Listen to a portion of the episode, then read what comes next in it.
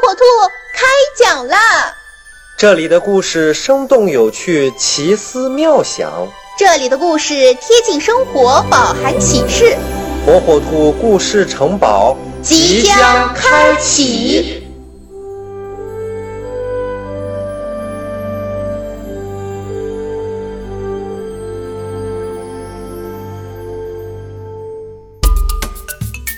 小朋友们，大家好，我是火火兔。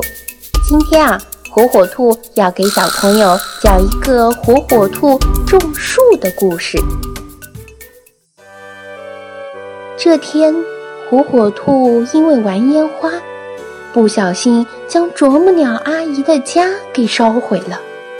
大象消防员们尽力抢救，但还是没能将房子挽回。啄木鸟阿姨很伤心，可是他并没有责怪火火兔，只是火火兔觉得非常对不起啄木鸟阿姨，所以下定决心要帮助她找到新房子。可是要到哪里去找呢？火火兔跑了很多的地方，都没有挑到好的大树。给啄木鸟阿姨安家，火火兔决定要自己种树。他向熊伯伯要了很多的小树苗，因为他不知道啄木鸟阿姨会喜欢哪棵。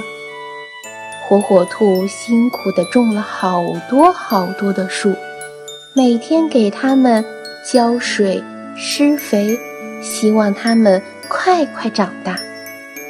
可小树们每天只长那么一点点，旁边的大树就告诉火火兔说：“我们要想长成大树，那最起码也需要十几年的时间。”火火兔惊讶地说：“什么？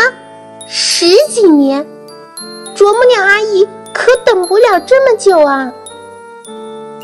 火火兔只好决定去找精灵姐姐帮忙。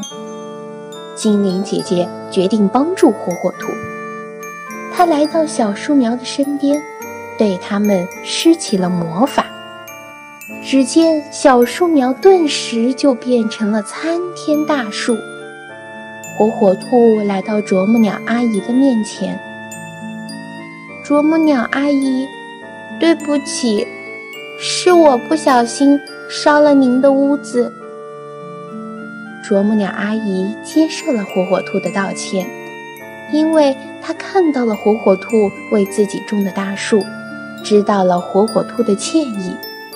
做错事儿不要紧，重要的得有一颗悔改的心。